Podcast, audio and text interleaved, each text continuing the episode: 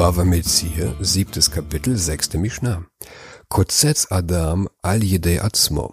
Man kann Geld bedingen für sich selbst.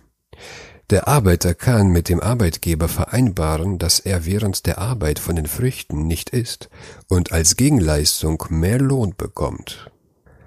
Al yedei bno uvito hagedolim für seinen Sohn und seine Tochter, die volljährig sind. Der Arbeiter kann auch für seine volljährigen Kinder mit dem Arbeitgeber vereinbaren, dass sie einen höheren Lohn bekommen, wenn sie während der Arbeit nicht von den Früchten essen. Das gilt nur unter der Bedingung, wenn sie einverstanden sind. Al Yedei Avdo Veshivchato Hagdolim, für seinen Sklaven und seine Sklaven, die volljährig sind. Der Besitzer von kanaanitischen Sklaven darf die Sklaven einem anderen Menschen vermieten. Wenn die Sklaven einverstanden sind und auf das Essen der Früchte während der Arbeit verzichten wollen, um einen höheren Lohn zu bekommen, dann darf ihr Besitzer mit dem Arbeitgeber dies in ihren Namen abmachen. Al Yedei Ishto und für seine Frau.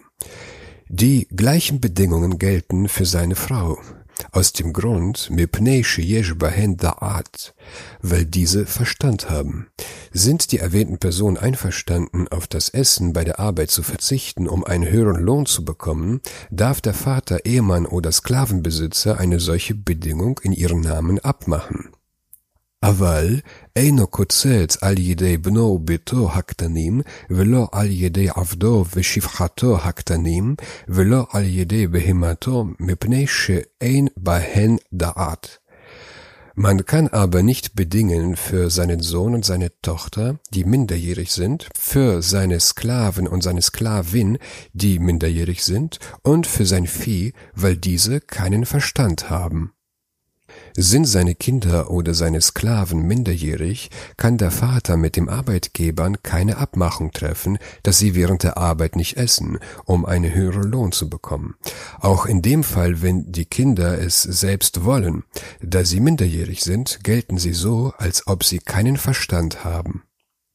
Obwohl der Arbeitslohn der Sklaven an den Besitzer geht und er mit dem Arbeitgeber die Höhe des Lohnes aushandelt, so kann er sie nicht daran hindern, von den Früchten zu essen, denn die Torah gab den Arbeitern die Erlaubnis, von den Früchten zu essen. Diese Erlaubnis gilt nicht als ein zusätzlicher Lohn, sondern als ein Grundrecht. Deshalb kann der Vater oder der Besitzer von Sklaven die Abmachung aushandeln, dass die Sklaven nicht essen, wenn die Sklaven volljährig sind und die Konsequenz ihrer Entscheidung abschätzen können. Die Mishnah lehrt zusätzlich, dass man keine Vereinbarung für seine Tiere treffen kann, damit sie bei der Arbeit nicht essen. Das heißt, es ist verboten, dem Tier ein Maulkorb während der Arbeit anzulegen, wie es heißt in Dvarim 25.4, du sollst dem Ochsen nicht das Maul verbinden, wenn er drischt. Dies gilt auch, wenn man seine Tiere an eine andere Person vermietet. Das Essen während der Arbeit ist ein Grundrecht der Tiere, deshalb darf man kein Maulkorb anlegen.